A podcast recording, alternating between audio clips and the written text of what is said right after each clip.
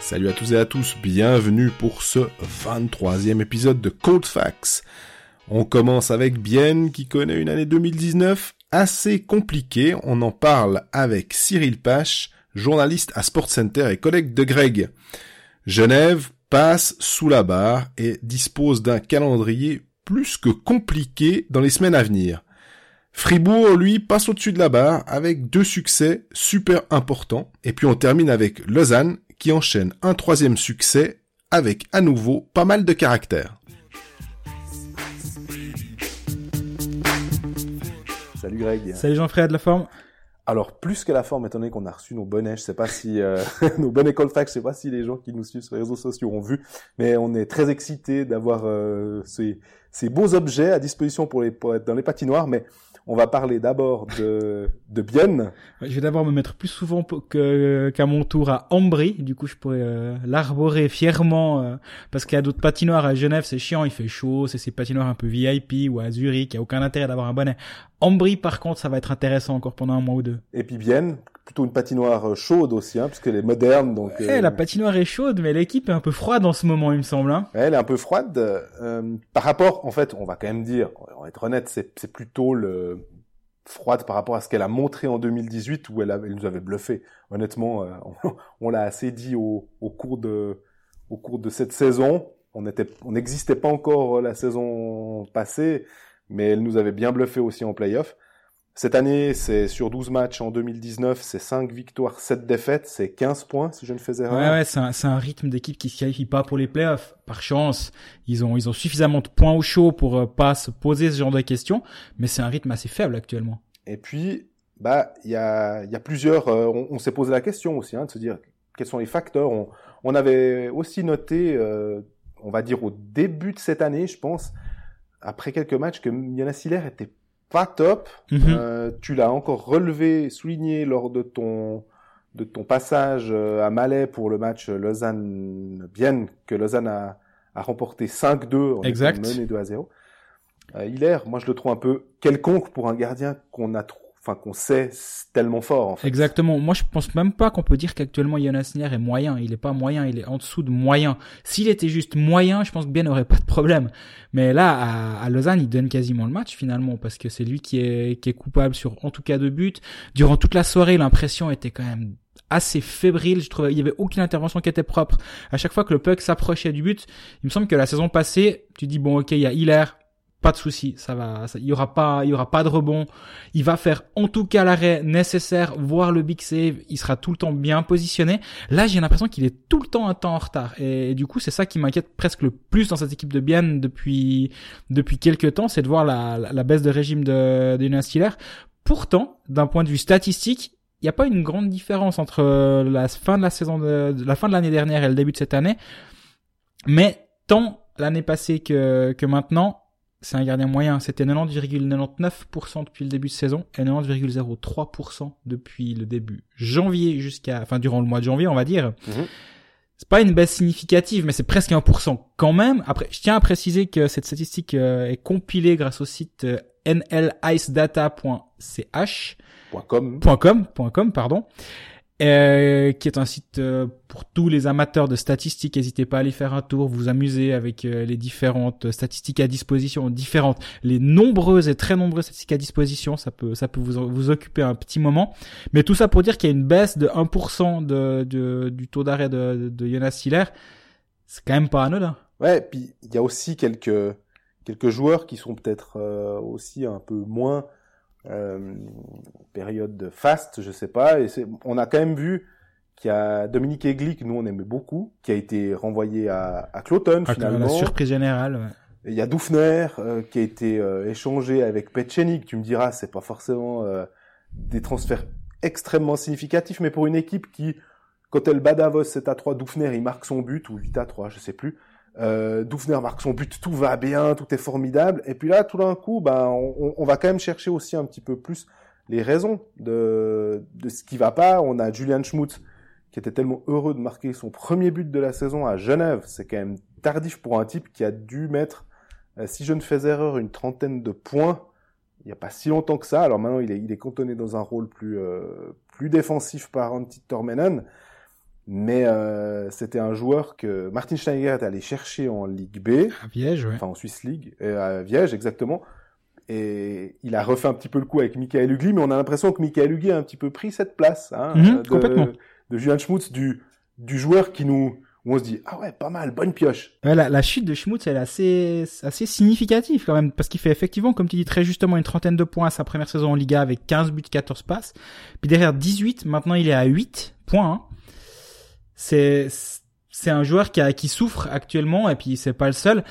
Pour parler de Bienne, on a posé la question à Cyril Page, donc mon collègue à, à Sport Center, donc que vous pouvez lire euh, bah, tout comme moi sur le matin.ch, 24 heures, tribune de Genève le matin, dimanche, et j'en passe, 20 minutes aussi euh, sur euh, les, les raisons selon lui de, de cette euh, baisse actuelle du, du HCBN. Je vous laisse écouter sa réponse. C'est indiscutable que, que Bienne est nettement moins convaincant de- depuis quelques semaines qu'elle ne l'était euh, en, début de saison. C'est beaucoup moins convaincant, beaucoup moins déroutant et aussi euh, euh, voilà les résultats ne, suivent plus plus comme en première partie de saison. D'ailleurs les dix derniers matchs il y a, eu que, que 12 points sauf erreur. L'année passée à pareille époque l'équipe en avait fait 26 soit, soit plus du double.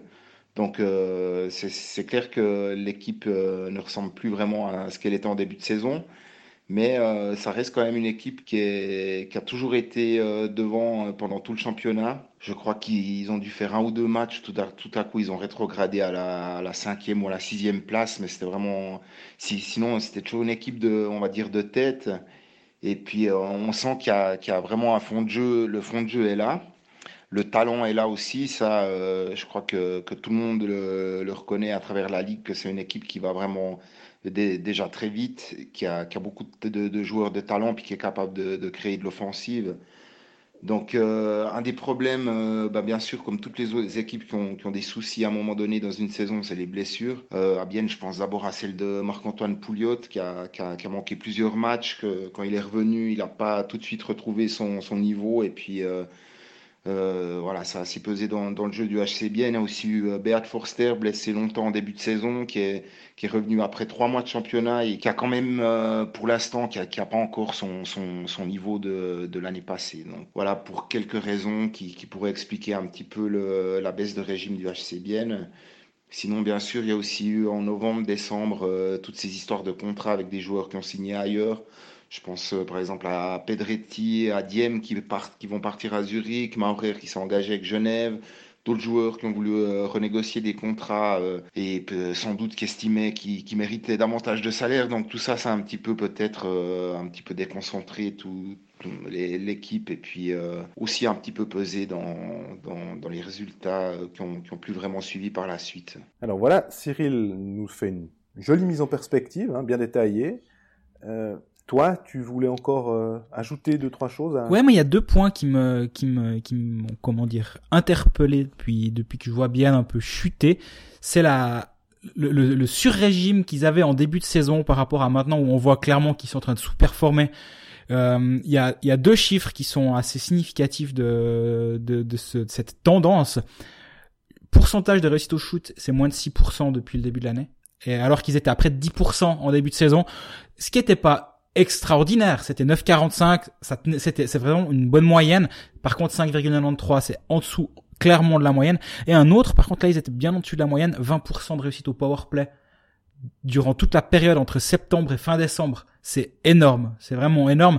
On le disait même à l'époque. Je pense que c'était intenable. Là, maintenant, c'est 7,14%. Donc, ça veut dire que tu as quand même un à deux buts par match en power play qui sont qui sont qui sont crédités quasi euh, au début du match. Tu sais que tu peux quasiment compter sur deux buts par match. Là, maintenant, ils ne le peuvent plus. Donc, euh, donc tout est plus compliqué. Et du coup, les autres petites lacunes qui pouvaient être masquées, notamment Jonas Hiller, comme on, comme on en parlait plus tôt, pas, les les 90,99% d'Hiller en début de saison étaient masqués par un power play qui était ultra bon. Et maintenant, quand, quand ces petites choses qui, qui étaient en, en sur-régime reviennent normales, bah du coup les lacunes sont, sont mises en évidence. Et, là, je pense c'est ce qui arrive à ce, en ce moment à Bienne. J'ai l'impression que on est vraiment toujours sur des détails. Tu me diras, vu que le, le- championnat est tellement serré qu'on n'a pas l'impression qu'on a, à part les, deux équipes Davos et qui sont vraiment détachées, bah forcément on est obligé d'aller chercher euh, un peu plus en profondeur pour expliquer une baisse de régime parce qu'on a, on a, il y a personne qui est en train de, même Genève qui est peut-être pas très bon euh, à l'extérieur, ils arrivent quand même à gagner des matchs, donc euh, c'est, c'est vraiment que sur des toutes petites choses qu'il faut aller, aller chercher. Et quand on pense qu'on passe de 20% à 7%, c'est 13% d'écart, c'est, c'est rien. Et puis finalement, ça veut quand même dire quelque chose. Moi, c'est, c'est ça que je, je vois dans, dans ta, dans ta réflexion. C'est pas vraiment rien, si je peux me permettre. 13% d'écart, c'est énorme. Mais là où je suis d'accord avec toi, c'est que c'est un aspect du jeu. Et effectivement, on peut pas résumer la, la baisse de régime de, de bien ou powerplay. C'est d'autres facteurs. C'est effectivement, comme le disait Cyril, peut-être certains joueurs qui sont un peu moins bien, qui sont dans le doute, qui, qui ont traversé une période difficile. Puis c'est plein de petits grains de sable mis ça et là qui, au bout du compte, font que la machine marche beaucoup moins bien que, que par le passé. Maintenant, est-ce que cette équipe va faire les playoffs? Je crois qu'on l'a dit la semaine passée et la semaine précédente, et toi et moi, on est assez convaincus que, que Bien sera en, vert au télétexte à la fin de, de la saison régulière. Maintenant, la question, c'est pour y faire quoi? Et, du coup, bah, j'ai posé la question à Cyril si, bah déjà, si Bien allait faire les playoffs. Je crois, pas, pas faire trop de spoilers, mais je crois qu'il est assez convaincu. Et sinon, bah, quelles ambitions pourrait avoir ce, ce HC Bien? Je suis convaincu que, que Bien va faire les playoffs. Euh, la question maintenant, c'est de savoir si... Euh si les Biennois vont pouvoir éviter euh, le, les deux premières équipes, à savoir Berne et, Zoug, euh, je pense que s'ils si, réussissent à, les éviter au premier tour, euh, tout autre résultat qu'une qu'une demi-finale serait, serait une déception. C'est une équipe qui a un gros potentiel, qui a aussi euh, maintenant l'expérience de, la saison dernière avec euh, un très très beau parcours en playoff avec cette participation à la demi-finale où il y avait même une, place en finale qui, qui tendait les, les, les, bras au HC bien avant qu'ils finissent par s'écrouler contre Lugano. Mais, euh, enfin l'expérience est là et puis je, pense qu'ils qu peuvent aller loin, mais il faudra vraiment qu'ils terminent ces dix derniers matchs à un rythme euh, beaucoup plus élevé que ce qu'ils ont fait jusqu'ici et aussi qui, qui, reprennent vraiment confiance pour bien aborder les playoffs. Sinon, ça peut aussi devenir très compliqué pour eux. Alors les playoffs, hein, tu disais avant, on, on, y croit évidemment pour le pour bien. on n'est pas on n'est pas inquiet. Mais... Pas inquiet. Le ce qu'il faudra effectivement, c'est un gardien. On en parlait déjà au début euh, de, de cet épisode. Un gardien au sommet, forcément. En plus, un gardien avec de l'expérience comme euh, Jonas Hiller c'est encore plus important. On se souvient que euh, l'année passée, enfin ouais, l'année passée, saison passée en, en playoff contre Lugano, il passe magnifiquement contre Davos, puis contre Lugano, ça va assez bien. Et puis euh, c'est lors du du match 5 4 ou le match 4, ouais, le match 4 exactement, où euh, Jonas Hiller doit sortir après deux tiers, il y a 2 à 1 pour Lugano. Finalement Lugano s'impose 5-1. Le match d'après, c'est Elien Pope qui doit prendre euh, la succession d'Hiller et c'est une défaite 4-2. Finalement, Hiller revient pour le match décisif euh, qui sera le sixième match et ça, bah, ça suffit pas. Et finalement, c'est c'est Lugano qui passe, mais c'est clair que ça a déréglé toute la machine. Donc euh, là, il faudra que Jonas Hiller soit de nouveau un gardien dominant comme il sait le faire. Puis ah, il est de 1982, donc il a 36, 37 ans. Il sait faire ça. Toi, tu vois aussi un Hiller capable de, de rebondir, on va dire. Ça, ça peut-être un bien grand mot, mais d'être de nouveau dominant le Jonas Hiller qu'on connaît. Bah, moi, je me pose quand même vraiment la question parce qu'effectivement, comme tu dis, il a 36 ans.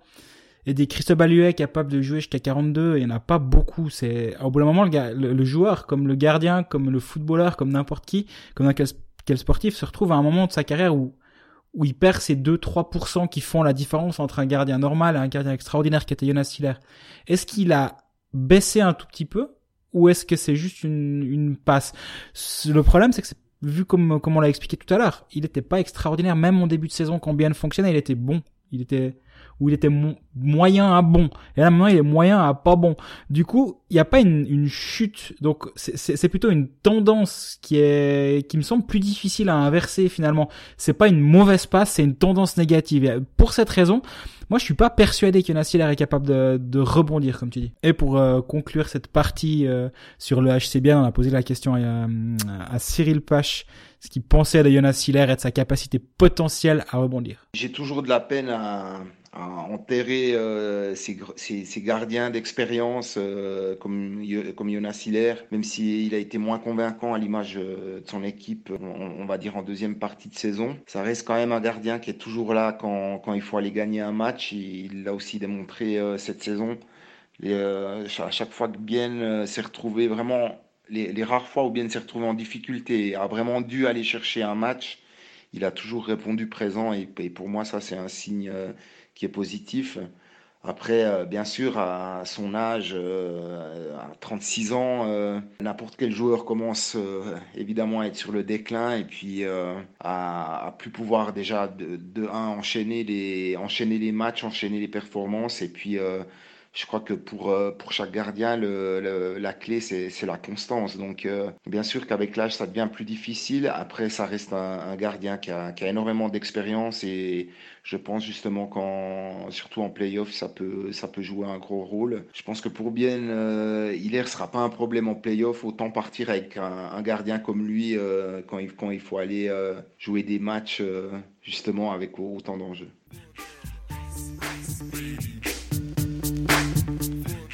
Après ce premier euh, petit sujet biennois, on passe à Genève Servette. Genève Servette qui est désormais en dessous de la barre, mhm. hein, grâce aux deux victoires que, Fribourg a pu récolter dernièrement. Un Genève Servette qui en est à quatre défaites sur ses cinq derniers matchs, avec une victoire finalement un peu euh, miracle à, à Langnau, 3-0. Et euh, un Genève Servette, on l'avait déjà dit, je pense qu'on va de nouveau le redire. Euh, on a parlé du, calendrier un petit peu spécial et de ces euh, multiples matchs à l'extérieur, dont un fameux 607 euh, prochainement. là, je crois qu'ils vont d'abord jouer à, à domicile contre contre Langnau, justement. Et puis après, ils se déplacent samedi à Ambry et mardi à Zurich. Pour ensuite encore avoir. ouais, c'est 5 défaites en 6 matchs, même plus que 4 en 5. c'est vraiment une passe qui est très négative. Euh, Genève a peut-être perdu le match qu'il fallait pas perdre euh, à Fribourg en menant en plus 2-0, en étant globalement bon ou Fribourg globalement très mauvais. C'était un peu les deux. Hein. L'un va rarement sans l'autre. Mais là, Genève a s'est pris un gros un gros coup sur la tête quand même. J'ai l'impression. Depuis que je suis le hockey sur glace, ça fait quand même quelques années. Il y a, y a un comment dire une tendance que, que Philippe Ducaro adorait euh, euh, répéter à la TSR, c'est pour faire les playoffs, il faut un goal average positif. Vous verrez, si vous faites un goal average positif, vous serez en playoff. Et actuellement, et, moi j'aime bien garder ça dans un coin de la tête, et ça c'est ah assez souvent juste, c'est pas c'est pas une loi, euh, mais c'est assez souvent juste. Là actuellement, Genève est à moins 15 en goal average, et c'est et avant de, de jouer les deux tiers de ces matchs, ces derniers matchs à l'extérieur, je pense que ça ça amplifie cette tendance, hein, le, théorème de Ducaro si on ose dire. Mais mais ceci mis à part, ouais, la, la, défense fait fait quand même clairement souci. Euh, Gauthier Desclous a fait un match incroyable à Langnau où il se fait blanchir là-bas, mais à part ça, ils en prennent 5 à Fribourg, 3 contre euh, 3 contre Bienne, 3 contre Ambry, 5 contre Zug, 5 contre euh, Berne. C'est vraiment beaucoup et, et, là, et, là, tu vois qu'il y, y, a un problème. Et, et, du coup, on sait aussi, hein, il y, a, il y a quand même dans comment dire, dans les coulisses des Werner, on entend quand même de plus en plus de discussions autour de Chris Maxorley actuellement et de son potentiel départ à la fin de l'année si ça se passe pas bien. Et est-ce est que finalement ça va pas arriver plus tôt que ce qu'on peut bien imaginer? Parce qu'actuellement la, la, tendance je dis pas qu'il va être viré la semaine prochaine hein, mais la, la, tendance elle, elle, est quand même assez négative. Et, là ça commence à être ça a commencé à être inquiétant pour Genève. Et, comme tu disais avant le, le, week-end à venir accueil de, de Langnau déplacement à Ambry si tu laisses des points à ces deux équipes-là, ces deux équipes en moins dans la lutte pour euh, pour les playoffs, je pense que le prochain épisode de, de Colfax, en plus il y aura eu le match contre Zurich, donc on, on, aura même vu trois fois Genève à l'œuvre avant le prochain épisode. Là, je pense qu'on en saura quand même clairement plus si cette équipe elle a une chance. Alors c'est drôle que tu parles de Chris Maxwell. On l'a, on en général, on la, on la sticote pas trop parce que euh, Chris est un entraîneur qui a beaucoup beaucoup apporté au hockey mhm. suisse et il, il, il, a réussi à mettre finalement une sorte de touche NHL dans l'ajustement de ses lignes par rapport à... Il, nous a fait découvrir un peu des, des, des choses quand il est arrivé. Il n'y avait pas forcément beaucoup d'entraîneurs qui faisaient ça. Et maintenant, c'est devenu une sorte de norme. Mais là, moi, il y a quelque chose qui m'a qui m'a finalement extrêmement frappé contre Fribourg, c'est l'utilisation de sa première ligne. Donc la Winnick, euh, Wingles, euh, Richard, ils étaient à plus de 23 minutes les trois. À un moment, tu te dis, bon, ok, il, il me reste une dizaine de matchs, pas mal à l'extérieur. Euh, Est-ce que c'est franchement le moment de surutiliser mes types, de les mettre dans à peu près forcément toutes les situations? Je sais pas. Moi, euh, j'ose pas critiquer sa, façon de faire parce que hein, je, je suis pas entraîneur, mais par contre, ce que je vois, c'est que c'est les chiffres et puis ça, qu'on arrive avec des mecs qui ont quasiment plus de temps de jeu que Tom Ernest. Ouais, ouais c'est vrai que c'est surprenant hein, parce que Tom Ernest, il en avale la glace quand même. Euh, et c'est normal. Match. Ouais, bah, bien sûr. C'est ton premier défenseur, il, il joue euh, plus de 4 minutes par power, par, de power play, plus de 4 minutes de box play sur ce match à Fribourg. Il joue les, les deux situations.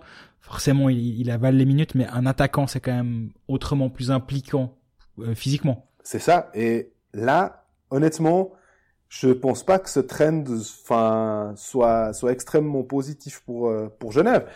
Maintenant, j'ai aussi remarqué que Aaron Gagnon, par exemple, il a fait 26 minutes 33.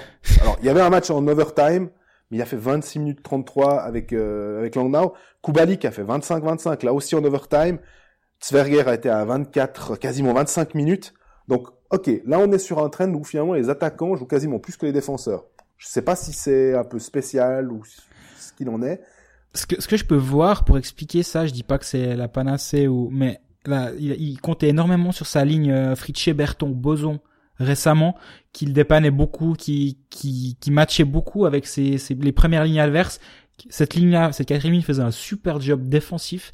Ils étaient assez dans le rôle de l'agresseur, on va dire, par rapport. Euh, moi, je les ai vus éteindre la première ligne bernoise durant durant un match. C'était chouette à voir.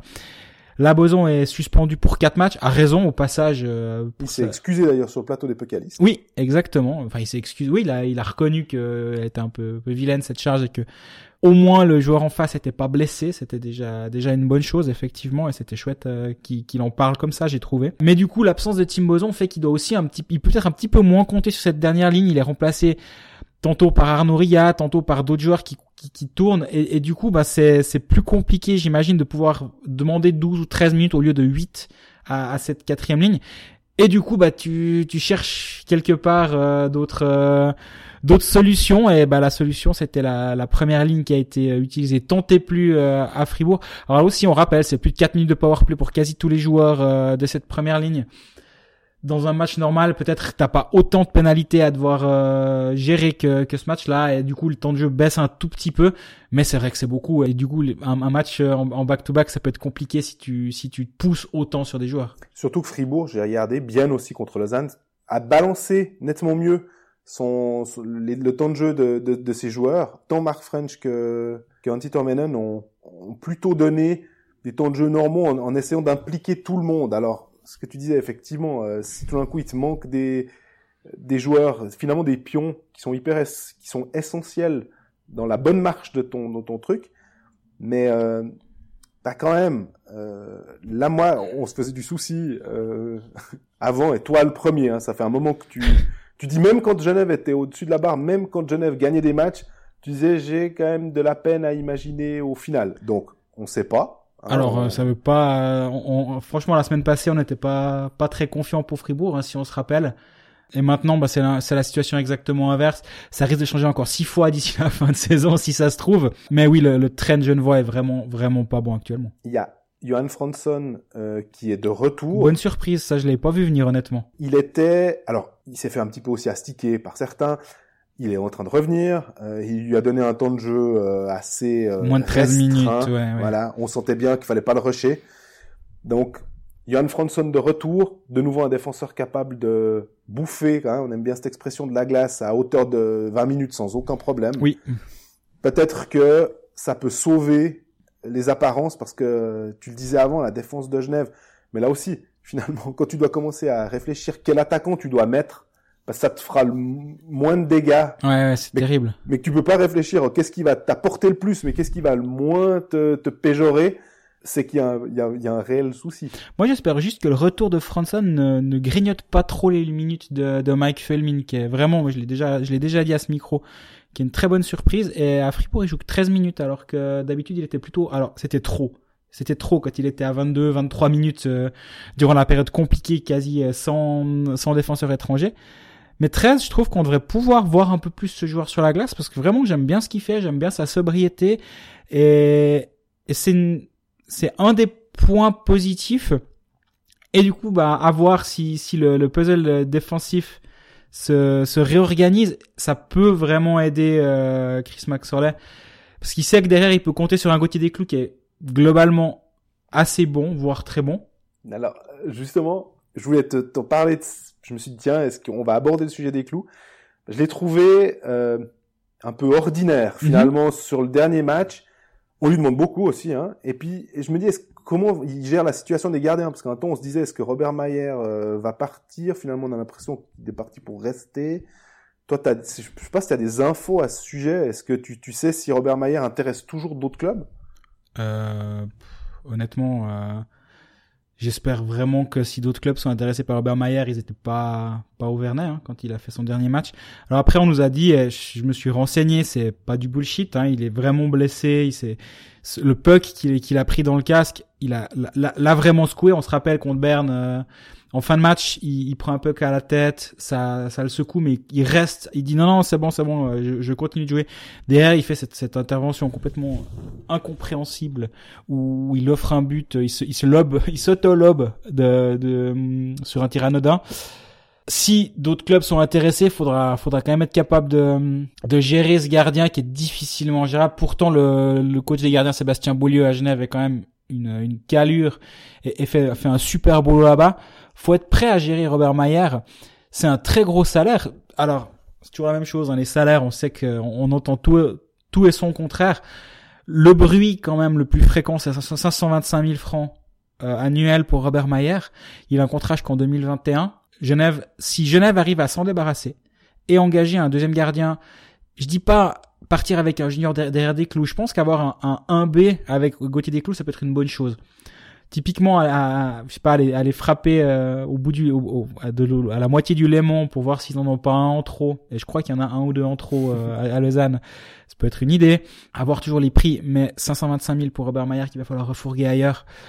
Pour ce prix là moi je pense que les, les Lugano et, autres Davos et clubs intéressés par des gardiens euh, par un gardien pour la saison prochaine auraient tout intérêt à partir sur la piste du gardien étranger et à voir. Davos est, en rumeur aussi sur Turkirchen et Bolshauser, en plus de Schliemann qu'ils ont fait monter de Zug. Lugano, ils vont partir sur, sur un étranger. Je suis, je peux me tromper, mais je suis quasiment sûr qu'ils partiront sur un étranger. Donc Robert Mayer là-bas, je n'y crois pas mais j'avoue ne pas avoir l'information. C'est un sentiment des, des choses que j'entends ça et là plutôt. Pour finir sur ce chapitre Grenat, on a une question de Pavone qui nous demande pourquoi Eumark, donc Linus Eumark, le Suédois, viendrait à Genève. Je vais laisser Greg euh, répondre un peu à nouveau à cette question parce qu'il me semble que tu l'avais déjà assez bien expliqué lors d'un précédent podcast, mais rapidement. Non, non, pas de problème. Euh, bah, ce qui fait que Linus est sur le marché, c'est que bah, manifestement son, son contrat en Russie existe encore, mais il aimerait peut-être s'en sortir. Et, et comme j'essayé d'expliquer la semaine passée, effectivement, euh, Genève a fait des offres à gauche à droite pour des, des très gros joueurs suisses ça rien à fonctionner. On, on, a notamment parlé de Vincent Praplan où ils ont envoyé 700 000 francs. Euh, donc s'ils les ont envoyés, c'est qu'il y avait de, il y avait de l'argent à disposition. D'autant plus s'ils arrivent à se débarrasser de, de, Robert Mayer. Mais là, comme on vient d'en parler, ça semble plus compliqué. Mais de l'argent, il y en a. Les joueurs suisses viennent pas. Bah alors dans, ce cas-là, si tu veux, si tu veux dépenser ton argent, l'autre, l'autre place, ça pourrait être les, les étrangers. Mark, c'est, c'est près de 2 millions en, en KHL. Alors on sait que l'argent de la KHL, l'argent de la Suisse, c'est incomparable, mais c'est quand même 400 000 nets en Suisse, ce qui est vraiment vraiment beaucoup pour un pour un étranger. On sait qu'on doit, avec tous les frais qui viennent en plus du salaire net, on peut on peut sans autre euh, aller aller au double. Et 4, plus de 400 000 nets, est-ce que Genève peut se le permettre?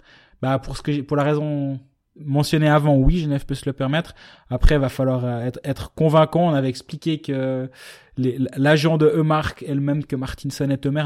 Il existe des, des, petites connexions là autour. C'est pas, c'est pas absurde de l'imaginer, en tout cas. Vraiment pas.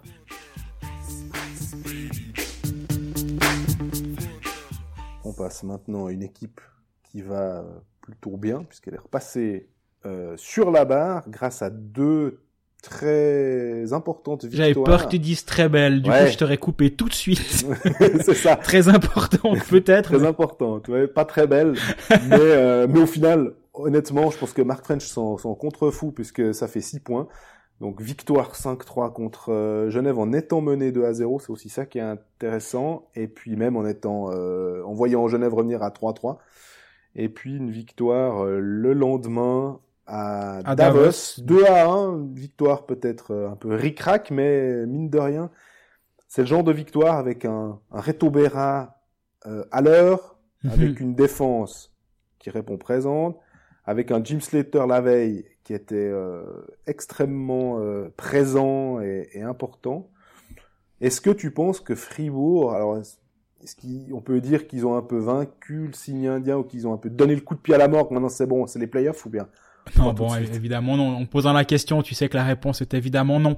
Euh, par contre, t'as as, as expliqué ça très justement. Je pense que Reto Berra, c'est une des c'est une des clés parce que durant la, la phase compliquée de Fribourg où ils accumulaient les défaites, où ils se prenaient des 2-0, des 3-0, euh, 3-0 cage vide contre Zouk, 3-0 cage vide contre Berne.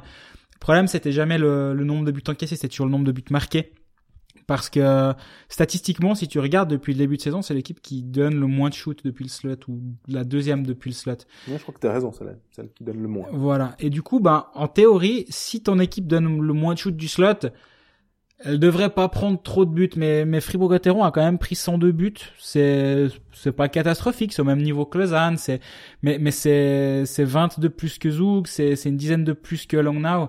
Alors qu'ils donnent théoriquement moins de grosses chances aux, aux équipes adverses. Donc, si Reto Berra est présent, et c'est pas tout à fait le cas depuis le début de saison, il est en dessous de la moyenne dans toutes les statistiques, Reto Berra. Il, est pas, aussi- pas aussi, c'est pas aussi inquiétant que ça ne l'est pour Jonas Siller, j'ai l'impression. Mais il, n'a pas le rendement escompté. Ça doit être un gardien dominant. Et Berra, c'est pas un gardien dominant. Ce week-end, contre Genève, et surtout à Davos, ça a été un, un dominant. Et dans ces conditions-là, il l'était en début de saison. Si on se rappelle quand même, et ça, ça a l'air, ça a l'air vieux, ça ne l'est pas, quand Fribourg jouait pour être leader du championnat un, beau soir de novembre, avant que tout s'écroule, là, à ce moment-là, Reto Berra est vraiment très bon. Et, et depuis, il est, il est plus que rentré dans le rang. Donc, si Reto Berra tient la route et si Reto Berra est le gardien pour lequel Christian Dubé a, a payé, hein, finalement, Mhm. est plutôt cher, Fribourg va, va pouvoir regarder vers le haut. Au théorème de Ducaro, ils sont à plus de goal average, donc euh, c'est- c'est pour c'est pas une surprise qui soit qui soit tendue en ce moment. Moi, j'ai bien aimé la réaction de Jim Slater. Ça m'a fait penser un, un peu, finalement, à la même réaction qu'a eu Ja- Jacob Mikflikir quand il a été, euh, il, a- il s'est habillé pour jouer contre euh, Zurich, quand Oui. ils ont gagné 7 à 2, que c'était une superbe victoire. Euh, il avait été, en gros, appelé euh, en tant qu'étranger d'habitude surnuméraire. Là, tout d'un coup, ben, merci, viens, joue, j'attends quelque chose de toi. Boum. Je, je crois qu'il avait marqué deux buts, ou en, enfin, en tout cas, il avait été dominant. Slater, il y a eu l'affaire des patins, on en avait parlé, euh, à Rapperswil, qu'il y était pour, pour pas grand chose, il était pas dans des conditions extraordinaires, et puis là, tout d'un coup, Mark French se dit, bon, euh, il me manque Julian Schmutz, il me manque Andrei Bikov, il me Non, faut Flavio un centre, Schmutz, pardon. Flavio, pardon, oui. Euh, il, il me manque Schmutz et Bikov, il me manque deux centres, bah, je vais devoir quand même plutôt faire confiance à, à Jim Slater pour rebalancer mes lignes, et Jim Slater le, le, le, le met deux buts comme pour le remercier, entre guillemets, hein, Et une Et- passe décisive le lendemain, et une passe décisive le lendemain. avec ses C'est 4 minutes de pénalité réglementaire quand même, hein, parce qu'il faut, faut pas pas exagérer. Mais oui, t'as raison. Très bons engagements aussi. Il était, euh, il était, il était très utile dans cette euh, phase de jeu là. Il marque un but en, en infériorité numérique. Donc c'est le genre de truc qui, qui fait du bien euh, à, à un joueur qui est, bah forcément quand tu es surnuméraire, euh, de temps en temps, bah, tu, tu, tu peux pas être dans un rythme véritable euh, où tu, tu sais que tu vas jouer, tu, tu voilà. Mais là, il a répondu présent et je pense que Dubé, French et tout, tout le staff de Gauthieron devait être vachement satisfait d'avoir retrouvé ce Slater-là qui a quand même fait, on le rappelle, les Jeux Olympiques quoi, avec l'équipe américaine. Exactement, il y a pas si longtemps finalement, c'était il y a tout juste une année, mais on a l'impression que que le Jim Slater dominant de la saison dernière, ça fait bien quelques temps qu'il a qu'il a quitté Fribourg, mais par petites bribes, il, il, il sait se rendre utile et, finalement, ben en playoff, mais on, en parlait la semaine passée si je me rappelle bien, que ça pourrait être un joueur de playoff, Jim Slater. faut être, faut-il être en playoff, mais en playoff, il pourrait être très intéressant. Le principal allié de Fribourg-Gotteron, ça reste quand même son calendrier. À l'inverse de Genève, faisant abstraction de, bon, on va, on va pas dire la raclée réglementaire à Berne de vendredi, mais en général, Fribourg à Berne, ça se passe rarement très très bien. Hein. Faisant abstraction de ce match, Ami parieur, si vous écoutez. voilà, c'est 5 des 7 matchs suivants à la maison, 5 sur 7, hein, et Rapperswil, Bienne, Ambry, Lugano et Genève à la maison. Et les deux matchs à l'extérieur, c'est à Lausanne et à Langnau. C'est-à-dire que sur les 7 matchs suivants, on a 5 plus que jouables à la maison et deux déplacements qui sont pas terrifiants. Je dis pas que c'est facile d'aller jouer à Lausanne, je dis pas que c'est facile d'aller jouer à Langnau, mais et du coup, les deux derniers matchs de la saison sont à l'extérieur.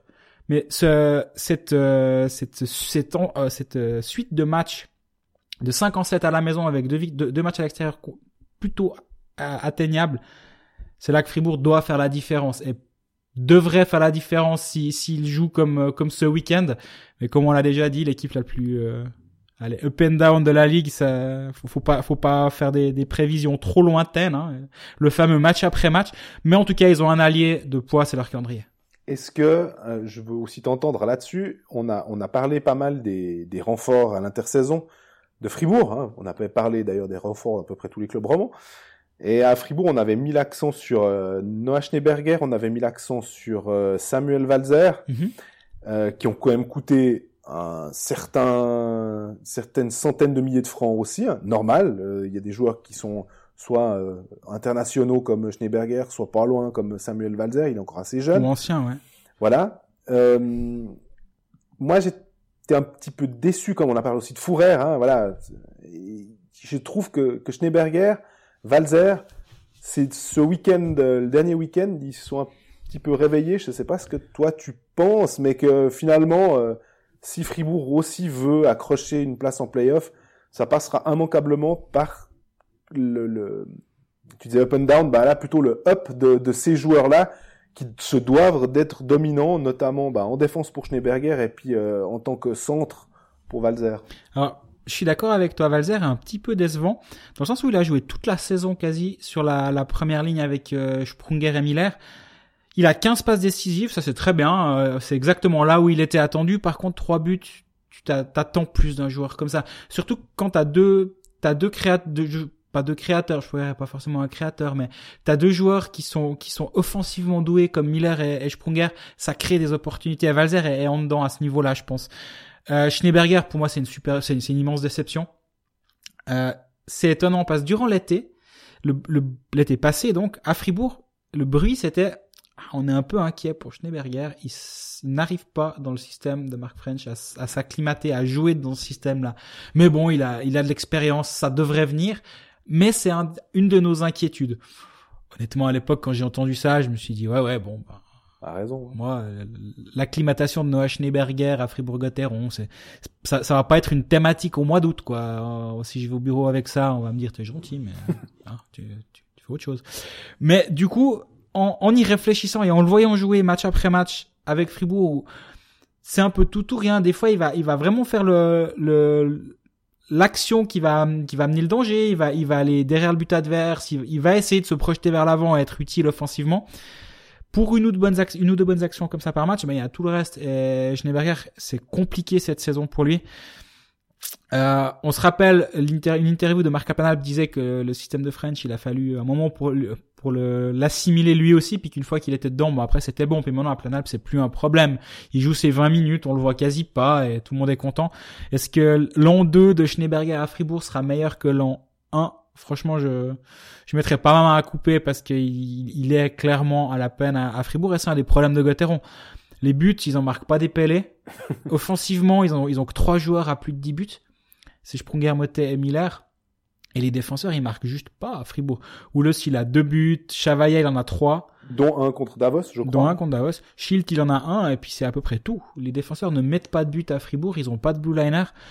Donc, c'était un peu l'idée d'avoir un Noah Schneeberger qui peut être un joueur offensivement intéressant, qui, qui a eu joué du power play par le passé, qui a eu fait des saisons à, euh, je, vais chercher ça en vitesse, il y a une saison à 20 points à Bienne, il y a des saisons à 15, 16 points, mais surtout avec, avec du power play où il était, il était utile, ça n'a jamais été un grand buteur. Mais il- zéro but, quoi. Mhm. T'en attends un poil plus, je suis d'accord avec toi. Pour un renfort. Mais Un renfort qui a, qui a été plutôt, euh, bah, qui est un peu sur courant alternatif et on reprend ton, ton, ton allégorie up and down. C'est Lucas Lotak qui peut tout d'un coup marquer deux buts après partir, après d'un coup il est de nouveau bon et puis là voilà.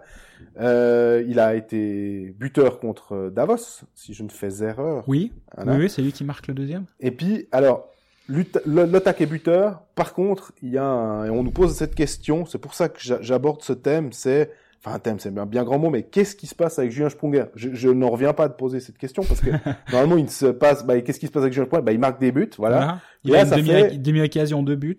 Là, ça fait quatre matchs euh, que le capitaine fribourgeois a plus de peine. Alors, honnêtement, je suis pas sûr d'avoir une, une réponse à formuler à ça parce que j'ai l'impression que Sprunger est c'est le mec qui va tout le temps se, se donner. Enfin, on lui met le C, on sait pourquoi. Euh, puis que voilà, Motet aussi, il a de la peine à marquer des buts, mais Sprunger normalement, il, il est toujours là. Ouais, c'est six matchs, un but, Julien Sprunger. Euh, un des un des sept contre Zurich, la soirée porte ouverte. Alors forcément, dans une équipe qui offensivement tourne pas, ben lui, lui, il a quand même besoin d'avoir des créateurs de jeu autour de lui qui le mettent en bonne position. Et encore, comme on disait, hein, des fois, il a pas besoin d'occasion pour euh, pour marquer. Mais c'est inquiétant et, pas forcément inquiétant, pas, pas, pas tant que ça à la fois, parce qu'il est, il est tout le temps quand même en, en assez bonne position. Il se crée des, il se crée des occasions, il shoot. Contre Berne, il a trois tirs cadrés. À Davos, il a deux tirs cadrés. C'est, c'est dans sa moyenne. Il- un tout petit peu moins. Il a, il a eu une période où il était quasi à, à 4-5 shoots par match. Et là, tu dis, ok, bon. Là, là, il est très, très, très actif, Sprunger. C'est un tout petit peu moins flamboyant en ce moment, mais euh, j'ai pas d'informations comme quoi il y aurait un problème autour de Julien Sprunger actuellement, en tout cas.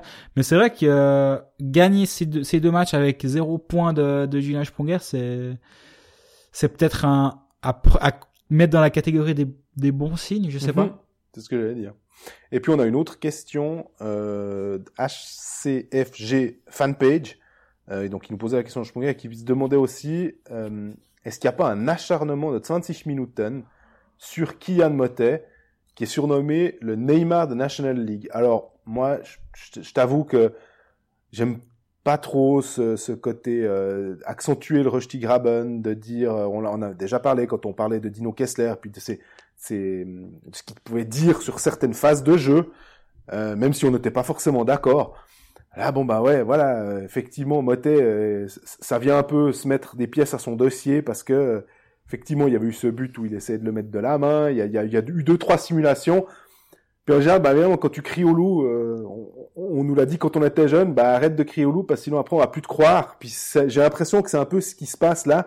Et puis qu'alors effectivement, les ennemis vont pas se gêner pour euh, tomber sur Kylian Motet, mais parce qu'il y, a un- certain passif. Kylian Motet ou Daniel Rubin c'est souvent euh, de ce côté-ci qu'effectivement le, le, le- la lumière est, est mise. Euh, moi, cette chasse aux, sorcières- elle m'agace. J'en ai un peu marre. J'ai l'impression qu'à chaque fois qu'il y a un joueur qui se retrouve sur les fesses, on doit tout de suite être là pour dire oh là là, euh, simulation, euh, cheval bay, cheval bay. Il y a tout le monde qui crie au loup, comme tu disais. là, là, je peux dire les loups, ils en voient actuellement.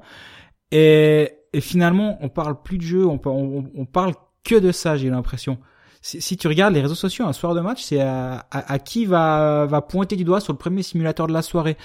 Et, honnêtement, j'en ai un peu marre. Et euh, oui, je pense qu'effectivement, c'est important de de pas, on va pas faire le parallèle football, ok, c'est pas c'est pas important.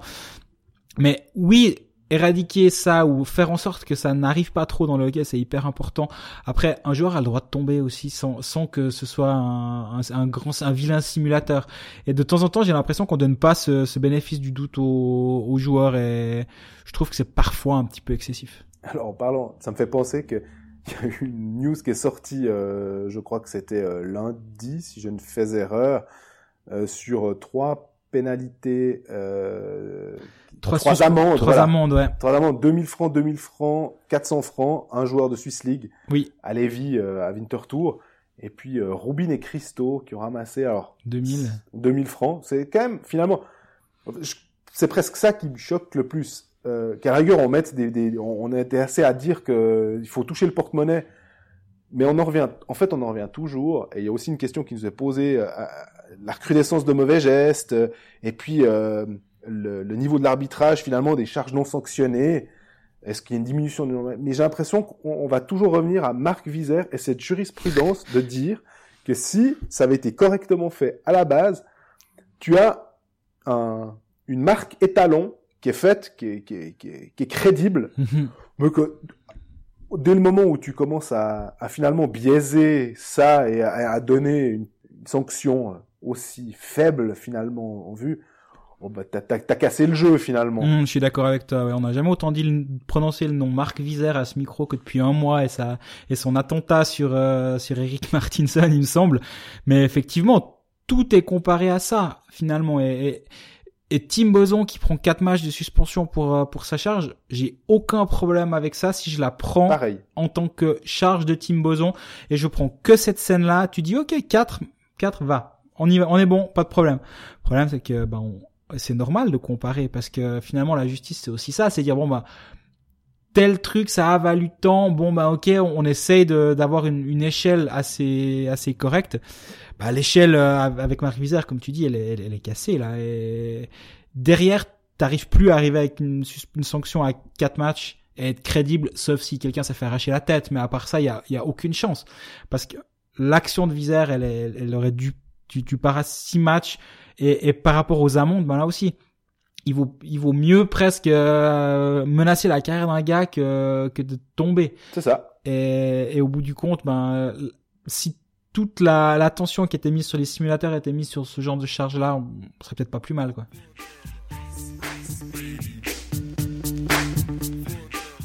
Dernier club roman à passer sous la loupe de Cold Facts. En général, quand même, c'est plus on parle tard de toi, mieux c'est hein, dans ce dans ce podcast. Chez nous, ouais. exactement. Ce qui veut dire que Lausanne, qui reste sur une victoire euh, 5-2 contre Bienne, mais même qui reste même sur trois victoires, si on élargit, euh, t'étais d'ailleurs à, à Malais pour cette euh, victoire lausannoise. Lausanne, bah, va pas trop mal finalement. Hein, euh, on est en train de se dire que Peltonen euh, aura des casse-têtes plutôt chouettes euh, à, se poser, des questions multiples. Quel gardien il va mettre puisque Boltzhauser est de retour? Quel étranger utiliser maintenant qu'il en a un sixième avec euh, Partanen Quand Junland sera de retour aussi euh, c'est c'est drôle finalement comme quoi euh, ouais là. là Lausanne a une bonne chance de, de, lancer une jolie dynamique en vue des playoffs quand même parce que là aussi dans dans les équipes qualifiées euh, pas virtuellement parce que c'est un bien grand mot mais là où, là où on se fait pas trop de soucis pour Langnau ben Lausanne qui a certains matchs de plus même même nombre de points que que Langnau et Bienne là aussi je pense pas que quatre équipes vont passer devant Lausanne au, au classement euh, en, en une dizaine de rondes sachant que tout le monde va se manger des points derrière et donc là aussi, Lausanne sera en playoff. Je pense qu'il y a trois matchs, on aurait pu sérieusement se poser la question Tout à, part ça. Trois matchs, trois victoires. Merci, ils ont gagné les matchs qu'il fallait.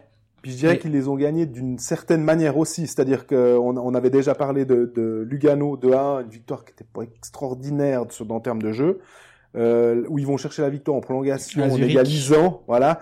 Puis là, ils sont menés 2 à 0 par Bienne, où tu te dis, ouais, ça peut tout à fait tourner à, la victoire biennoise sans aucun problème. Puis finalement, ils retournent la crêpe, et puis ils s'imposent 5 Ils ont été bien aidés pour euh, pour la retourner cette crêpe, comme tu dis, mais ils l'ont fait. T'as as complètement raison. Quand même pas mal de caractère dans cette équipe. Il me semble qu'au début de saison, et nous les premiers, à part ça, on peut on peut faire, euh, je sais pas si c'est un mea culpa, Ouais. mais en tout cas, on, on, on sait dire quand on quand on a quand on a vu venir certains trucs. Là aussi, ben, on, je crois qu'on on sait être suffisamment honnête. Mhm. Moi, honnêtement, je me questionnais sur euh, est-ce qu'il y a vraiment du leadership dans cette équipe, est-ce- qui sont les leaders, etc. Après, ça évolue une équipe, hein, les, des, des rôles et des gens se, se trouvent, une, une alchimie se crée. Peut-être des joueurs, j'ai aucune idée si c'est le cas, mais je prends l'exemple d'un Christophe Berchi qui a, qui a tout le temps été un peu le porteur d'eau euh, ou le jeune à Berne, puis en Amérique du Nord, qui a jamais eu un rôle de leader à- au sens euh, propre du terme. Il arrive là, on, on lui, on, on lui fait endosser un costume peut-être un peu grand pour le début de saison. faut quelques temps pour assumer ça. Ça, on l'avait, ça, on l'avait dit, hein. Oui, oui, mais je pense qu'il y a plusieurs joueurs qui doivent aussi peut-être s'adapter à, ce, à ça. Mais en tout cas, la, la, la conséquence, c'est qu'après 41 journées, Lausanne est capable de- d'aller chercher enfin des matchs sur le tard en étant mené, de tourner des situations, d'aller gagner un gros match à Lugano. Ben ouais, c'est vraiment des signaux très très positifs qu'on a pu voir ces, ces deux dernières semaines. Et puis Lausanne est l'équipe la moins pénalisée, alors en termes de deux minutes. Je crois Oui. qu'en tout, c'est Ambry qui a, qui a le, le- le moins de minutes totales. Hein. Tout à fait. Mais euh, comme il y a des fois des, des, des, des pénalités de match ou des 10 minutes parce que tu, tu as défendu un coéquipier, voilà, c'est peut-être un peu moins important. Pardon. Et l'équipe la moins pénalisée au niveau des deux minutes, euh, ça c'est important pour la suite, euh, pour les playoffs, c'est que finalement tu écoutes, tu écoutes le staff. Je suis sûr que, à la manière de Berne, finalement, Mhm. qui est l'autre équipe qui est la moins pénalisée euh, au niveau des deux minutes, tu passes moins de temps en box play, donc euh, toi tu vas passer plus de temps en power play parce que tu vas aller chercher ces pénalités. C'est quand même très intéressant quand c'est en fin de saison que ça se passe, parce que au début de saison, on avait aussi émis quelques doutes concernant l'utilisation ou la surutilisation euh, par Peltonen de ces de ces gros canons, hein, de ces, ces joueurs euh, vedettes. J'ai pas l'impression que ça a beaucoup évolué dans le sens où euh, il utilise quand même toujours passablement ses ses leaders. Mais effectivement, il y, avait une période où, où les deux premières lignes étaient. Maintenant, t'as quand même Tyler Moy en plus, qui, a, qui amène une, vraie qualité sur euh, sur les sur la troisième ligne. Il y a, y a une plus grande profondeur qu'en qu'en début de saison. Puis finalement, euh, si on regarde depuis le début début de 2019, Lausanne c'est un très bon power play, c'est un box play qui est très solide. C'est quand même des indicateurs assez, assez fiables de la bonne santé d'une équipe. J'ai l'impression à la petite nuance près que le powerplay de Genève est meilleur que celui de Lausanne, Mhm. au passage. Mais ça, ça me fait penser que, en regardant les box play les plus efficaces, c'est Bern, Zug, je dirais Langnau et Lausanne. Et je me suis fait la réflexion que finalement ces quatre équipes étaient plutôt en haut de classement. Mhm. Et que finalement, plus que le power play, ça va être le box play qui va être l'indicateur, euh, le, le plus, le, le révélateur, le plus grand euh, après 40, après une quarantaine de matchs finalement. Ouais, depuis le début de saison, juste, bah là, je suis toujours sur nlicedata.com, qu'on qu'on salue au passage. On a même Fribourg qui est plus dernier. On en a beaucoup parlé en début de saison de leur box-play qui était tout simplement dégueulasse. Hein. Je crois qu'il faut pas avoir peur de le dire. Bah, depuis le début de saison, euh, depuis le début de l'année, Lugano et Ambry sont les deux pires et Genève est le troisième pire. Donc les trois, trois équipes qui sont à la lutte pour la barre ont toujours pas réussi à fixer leur power play depuis depuis le début de saison. Ça peut être euh, un des facteurs à prendre en considération aussi pour la suite, mais j'ai un petit peu euh, dévié. Non, non, mais il n'y a pas de souci. Euh, on parlait du temps de jeu aussi. J'ai remarqué, alors, que sur le dernier match, il y a deux, trois joueurs. Euh, on, on va dire que Antonetti a marqué un but sur une passe d'Inalbon, mais c'est 5 minutes 15 pour Inalbon, c'est 7 minutes 28 pour Antonetti. Borla, 4 minutes 8, bon, il, est, il était euh, septième défenseur. Ils jouent souvent pas, quasi pas. donc, Voilà. ouais. Tsanger 2,45, on a compris que Tsanger maintenant, euh, il était, quand on dit qu'en anglais on est dans la niche de Ouais, l'entraîneur, alors c'est exactement il ce à quoi je pensais. il est alors plus que dans la niche. Puis alors on a Aaron qui a 1,36. 1 minute 36. Aaron qui Ouais. était quand même un buteur avec Jeffrey où il était à plus de 20, euh, une 20, entre 20 et 25 buts, je crois, hein, sur une saison là où il est, il est terriblement efficace. Et puis là, alors on nous pose la question aussi, le cas Aaron. Hein, 18, finalement. 18 buts. 18 buts, pardon, il, a, ouais, il avait fait une saison euh, autant de buts que d'assists. Autant pour moi. Bien voir ça. Le cas Aaron, voilà, est-ce qu'il mérite mieux C'est euh, Evan qui nous pose cette question. Euh, J'ai l'impression que Philippe Peltonen, bah, il a assez de talent à disposition. Tu parlais de Tyler Moy, voilà, un gars qui remplace. euh, si Aaron ne performe pas, bah, il, a peut-être Tyler Moy qui performe un peu plus. Ouais, et puis sur, le match contre euh, contre Bienne, sur la minute 36, il perd un puck euh, qui finit qui finit au fond pour Bienne L2-0. Donc euh, c'est quand même compliqué pour lui euh, actuellement.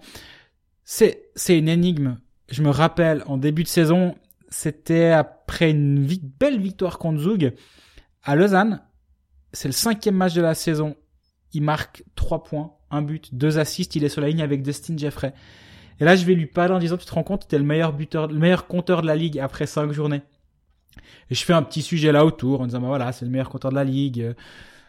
Est-ce que son coéquipier de ligne, Jeffrey, va lui donner, parce que c'est lui qui l'avait été l'année passée, est-ce qu'il va accepter de lui, de lui passer le témoin? Bref, début de saison, il n'y a pas grand chose à dire, tu fais, tu trouves des petits sujets. Mais j'y pense aujourd'hui en me disant, ben, bah, chapeau, quoi. Belle intuition. Parce que maintenant, c'est 29 matchs. Bon, il a quand même 16 points. Ouais. Mais si, si on fait abstraction des, des 5 matchs, 7 points du début de saison, bah derrière, ça devient compliqué, quoi. Et là, depuis depuis quelques matchs, il, il est vraiment, il est cantonné à un rôle mineur, 3 quatrième ligne. Et on sait que c'est un joueur qui doit performer, qui doit, qui doit être bien entouré parce que c'est un buteur. Et alors justement, au contraire d'un Julien Sprunger dont on parlait tout à l'heure, qui, il peut avoir des, il peut se créer des demi-occasions puis quand même marquer. Aaron, j'ai pas l'impression que c'est du même bois. Bah, je dirais, ouais, c'est pas la même qualité aussi, sans, sans faire injure ni à, ni à Aaron ou bien de, de porter au nu Julien Sprunger, mais, enfin, on parle d'un, d'un joueur qui a des, des centaines de buts. Euh, Aaron, il est quand même venu sur le tard aussi, donc, euh, c'est difficile de comparer. Bah, il a quatre buts après cinq matchs, Aaron, hein, dans ce, dans ce début de saison flamboyant. Ouais, ouais. Et là, il est à 5. Donc, ça veut dire qu'il a un but sur les 24 derniers matchs. En étant en première ligne, quand même quasi une dizaine de matchs à la suite de ça. Et après, il était rétrogradé. Oui, il était blessé aussi. Oui. Et, mais il a eu sa chance quand même pour, euh, pour performer. Et ça, ça n'a pas suffi. Donc, euh, bah, finalement, est-ce que, est-ce qu'il mérite mieux que ça? Peut-être qu'il mérite d'aller ailleurs et d'avoir une chance de se relancer quelque part, finalement. Dans, dans une équipe comme, comme Lausanne qui a beaucoup de talent et qui aura des, des ailiers, qui a suffisamment d'ailiers buteurs pour pas avoir besoin des runs, est-ce que c'est pas de le gâcher que de le laisser en quatrième trio? Bah moi je pense que oui, et, et je pense que si des, des dirigeants euh, d'autres clubs lançaient des coups de fil à Alston, à mon avis, il y aurait en tout cas matière à discussion. Je suis pas en train de dire que c'est une rumeur, pas du tout, mais en réfléchissant à haute voix, je pense que Aaron doit pour- pourrait être sur le marché si si les, les clubs adverses sont persuasifs. Ben, ça me fait penser aussi, tu, tu, tu dis très justement, hein, euh, en quatrième ligne, un joueur comme ça, il te sert à rien finalement. Mhm. C'est que il, il va, il va pas être, il va pas être en confiance. Donc, euh, il va, il va pas être positif. Il va peut-être marquer un but comme ça parce qu'il il a le sens, il a l'instinct. Mais finalement, tu le, t'attends plus de lui, mais vu qu'il performe pas, ben, tu le rétrogrades. Enfin, c'est un peu un cercle vicieux. Finalement, j'ai l'impression que, comme on parle souvent de trade, nous, on suit beaucoup le, le sport américain. Il y a, y a un- une, comment dire, un, un- un terme qui intervient souvent, c'est euh, changement de scénario. Mhm. Et puis j'ai l'impression qu'on on est en plein là-dedans de dire, bah peut-être que s'il est tout d'un coup euh, considéré, euh, admettons à Langnau, voilà, Langnau se dit, ah bah il- comme il connaît euh, bien Heinz Sellers, Heinz Sellers sait ce qu'il a avec Yannick Aaron, il pourrait peut-être lui redonner confiance, et puis on retrouverait un joueur capable de marquer peut-être une quinzaine de buts en une saison. Oui, tout à fait, parce que c'est vrai que c'est la saison 16-17 où il joue avec, euh, il joue en première ligne, il a tout le power play qu'il veut, il est, il est présent euh, durant une 15-18 minutes par match sur la glace et en pleine confiance. C'est un vrai joueur de hockey et j'ai pas l'impression qu'il est qu'il ait eu un problème physique ou il a été un peu blessé cette saison, mais j'ai pas l'impression que c'est ça le problème actuellement. Il a 27 ans. En tout cas, il y a, y a peut-être une, comme tu dis, euh, un club euh, genre Langnau ou peu importe. À part ça, là, ça, Mhm. c'est, c'est lancer des noms en l'air. Mais je pense que l'idée est pas bête par rapport à, à Sellers, qui, qui a bien su le faire fonctionner à une époque.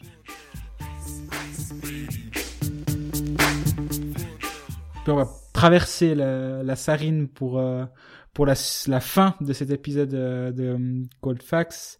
Il y a une petite nouvelle, une grosse nouvelle qui, est, qui nous est parvenue de, de Zurich dans la journée de mardi avec la, le potentiel ou le très probable retour au jeu de Roman Chervenka et Roman Vick, Les Romans. les Romans pour euh, pour la fin de semaine. Bah ça fait quand même bien plaisir euh, pour euh, pour le championnat déjà parce qu'un joueur comme Chervenka sur une sur une patinoire il se passe toujours quelque chose. Vic je suis plus dubitatif mais pour Chervenka je pense que c'est exactement ce qui peut euh, ce qui pourrait arriver de mieux à, Zurich et par ricochet à Arnaud Delcourteau parce qu'un un coach comme Arnaud Delcourteau qui qui qui s'occupe d'un joueur comme Roman Chervenka honnêtement je pense que ça peut faire vraiment de très très belles étincelles. Ouais, euh, on était un petit peu triste, honnêtement, parce que je crois qu'il a eu un problème. euh, Il y a une thrombose. Voilà, une thrombose, c'est quand même. euh, on, on a connu plus drôle. Hein. Enfin, tu me diras, à chaque fois qu'il y a un problème euh, physique ou médical, euh, on, on souhaite ça à personne, mais une thrombose quand on est en pleine possession de ses moyens à l'âge qu'il a, euh, c'est un peu comme Marianosa qui était allergique à son équipement de hockey. Enfin, c'est des trucs où tu te dis ça devrait pas se passer. Euh, c'est un problème supplémentaire pour euh, pour Arnaud Descourteaux, mais je pense qu'il il s'en accommode parfaitement parce que ça lui fera un étranger de plus. Mais comme il fait de temps en temps monter, euh, ils font de temps en temps monter Victor Bachmann de- entre les Getsekala, il Oui. y a un centre. hein. Euh, ça permet aussi de- d'ailleurs de, de parler cette thématique ou cette problématique des étrangers à Zurich. Une question de Buddy qui nous dit euh, que qui, qui nous demande notre avis sur l'intégration de Maxime Noro à Zurich, qui finalement est un défenseur qui, comme il le, le mentionne, aime porter le puck. Mhm. Que Arnaud Delcourteau, selon lui, a un vœu de la transition, ce qui est assez juste, une transition rapide. Est-ce que euh, il va matcher avec cette euh, la, la philosophie d'Arnaud Delcourteau, finalement, Maxime Noro, qui se retrouve de temps en temps surnuméraire, alors que quand il était à Berne, il était un petit peu tout content de finalement de quitter la capitale en disant ah, bon voilà, je vais je vais signer ailleurs et puis j'aurai des responsabilités où en gros je- tous les matchs, les 50 matchs de saison régulière, si je suis pas blessé, je les joue. Euh, bah, Tchervenka, le retour de Tchervenka, peut-être que Maxime Moreau, ça va pas le faire rigoler parce que ça fait un joueur de plus à disposition d'Arnaud Delcourteau. Oui, bon, comme tu disais avant, euh, Beckman, bah par contre, c'est quand même lui le premier, la première victime du, retour de Chervenka dans, dans l'équipe de Zurich. Noro, il a 37 matchs quand même depuis le début de saison, il les a quasi tous joués, mais effectivement, depuis l'arrivée de Delcourteau, il a été une fois envoyé en tribune. Moi, je suis pas inquiet. Moi, je, là aussi, euh, Noro, c'est un défenseur qui aime bien porter le puck, mais il a une vraie bonne première passe. Il a, il, a tout pour que ça fonctionne bien avec Arnaud Delcourteau. Donc non, je suis absolument pas inquiet. Il patine bien, il a un bon coup de patin, il va vite vers l'avant, il se projette.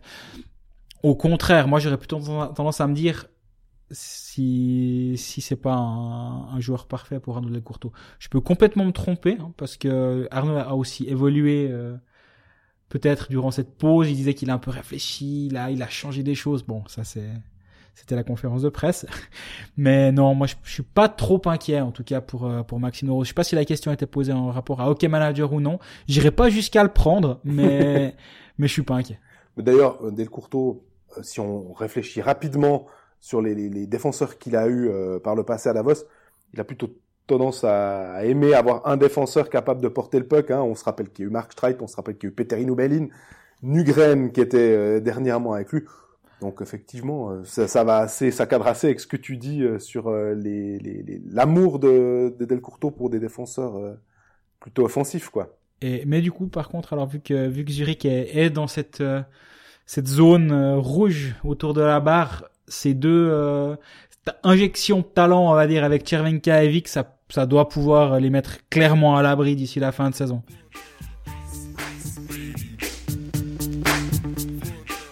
On arrive au terme de ce 23e épisode de Cold Facts, juste euh, pour vous rappeler que c'est Zug qui a remporté son premier titre depuis 21 ans, qui maîtrise bien en championnat, qui gagne la Coupe de Suisse, je tiens à le préciser, parce que s'il y a bien un truc qui m'agace plus profondément possible, c'est Coupe Suisse. Hein, on dit pas la Coupe France, on dit pas la Coupe Allemagne, euh, c'est un vilain dérivé de... On dit la Coupe Danemark. Il fallait forcément que t'en fasses une. on, est, on est souvent pollué par certaines traductions ou adaptations alémaniques. Forcément, Schweitzer Cup, bah voilà, c'est pas la même chose qu'en français. Mais merci de dire Coupe de Suisse. Vainqueur, Zouk 5-1 contre Rapperswil. Et puis, ben, Greg, je te laisse le mot de la fin traditionnellement. Alors traditionnellement le mot de la fin, merci de nous, suivre et de nous poser vos questions, de nouveau des très intéressants. Donc on est, on est très content d'essayer d'y répondre, même si comme pour Maxime Noro, on n'a pas forcément la, la réponse, mais on donne une réponse en tout cas. Et d'ici là, bah, vous, posez, vous pouvez toujours nous continuer de vous poser vos questions pardon, sur Twitter, Facebook, Instagram, réagir, interagir, vous abonner sur Spotify ou SoundCloud. Et, en attendant, bonne, bonne suite de championnat. Et puis nous dire si les bonnets qu'on a fait confectionner vous plaisent, auquel cas on pourrait potentiellement faire une commande pour que vous en ayez aussi. Ciao